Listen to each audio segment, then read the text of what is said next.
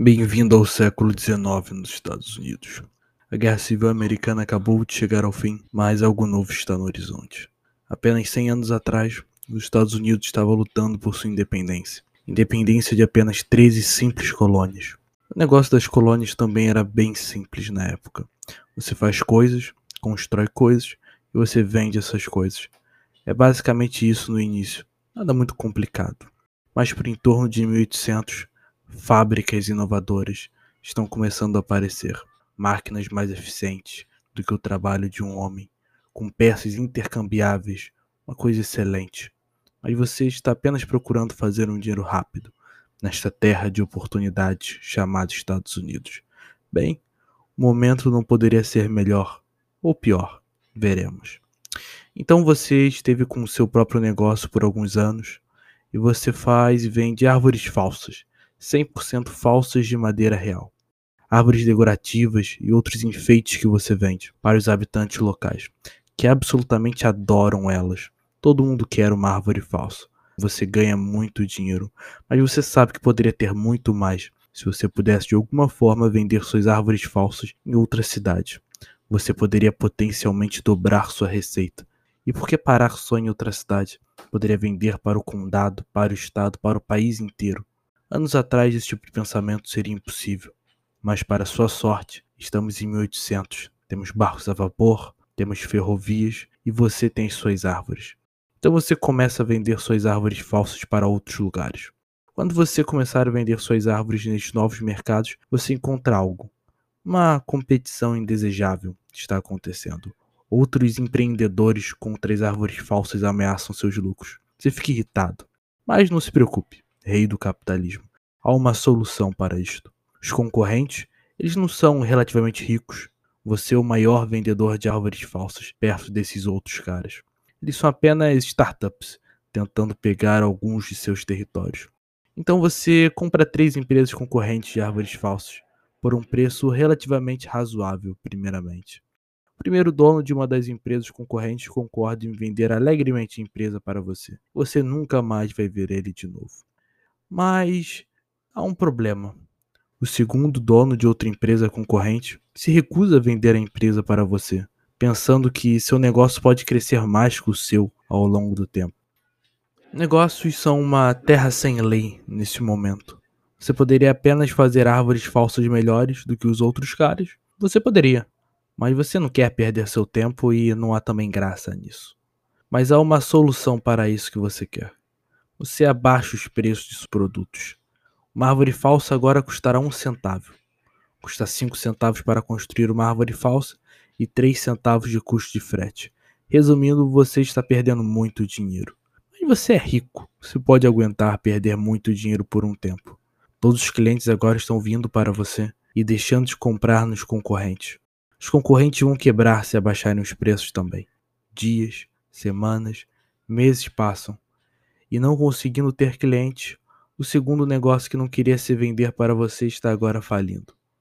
Com ele falido, agora você pode aumentar o preço da árvore de volta para a lucratividade de antes, ou até maior se você quiser. Mas há um terceiro vendedor de árvore também. Ele aguentou a queda do preço das árvores por algum motivo ou por outro.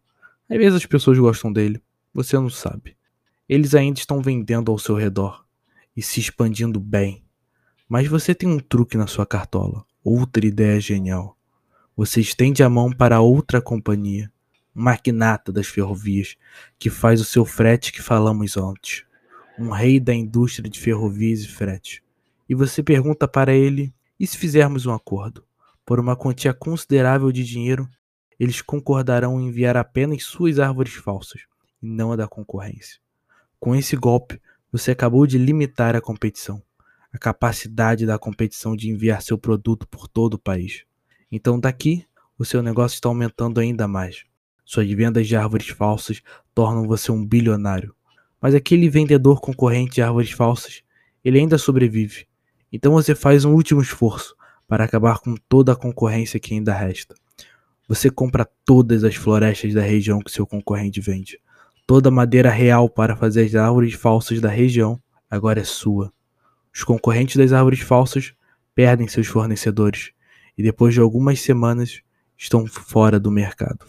Você, meu amigo, agora controla 100% do mercado, o rei das árvores falsas, e todos que sequer tentarem competir com você serão interrompidos antes mesmo de conseguirem produzir sequer uma árvore falsa. Nenhuma competição surgirá, ninguém tentará competir. Com isso, chegou a hora que você estava esperando. Você aumenta o preço das árvores falsas para R$ reais. O preço de R$ reais por árvore é inédito, um absurdo. Árvores costumavam ser alguns centavos, talvez um real às vezes, mas R$ reais, isso é uma loucura. Mas ninguém pode competir com você. Então os consumidores ainda irão até você para a árvore falsa que eles precisam. Esse preço torna uma nova norma, um novo normal depois de um tempo. E até agora as coisas têm ido muito bem.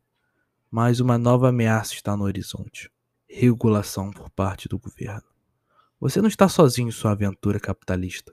Outros fizeram a mesma coisa que você, com outros serviços, obviamente, ou produtos, como óleo, aço.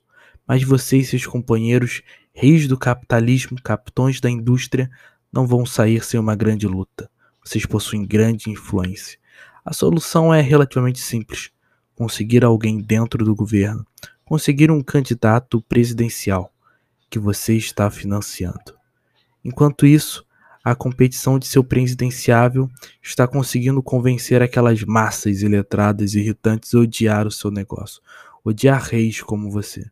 Mas há uma solução simples para isso também.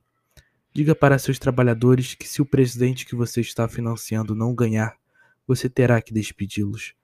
Faça isso, junto com outros grandes reis da indústria, grandes indústrias. E pronto, o seu candidato agora é presidente. Os próximos quatro anos são muito bons para você. O presidente mantém intervenção ou regulações longe de você, e você o financia quando precisa. Mas a próxima eleição chega o povo está mais revoltado ainda e está cada vez mais caro bancar o seu candidato. Você ganha essa eleição difícil, mas agora precisa se expandir mais para continuar bancando esse tipo de coisa a cada quatro anos. Você passa a pegar contratos com o governo para aumentar seu ganho e sua influência, passa a financiar mais políticos no Congresso, no Senado. Você não pode perder a eleição ou seu monopólio cai. Você agora é tudo menos uma empresa de árvores falsas. A empresa é uma fachada para você, para esse poder todo que agora você possui. Eu sou o Lucas e este foi o podcast de hoje.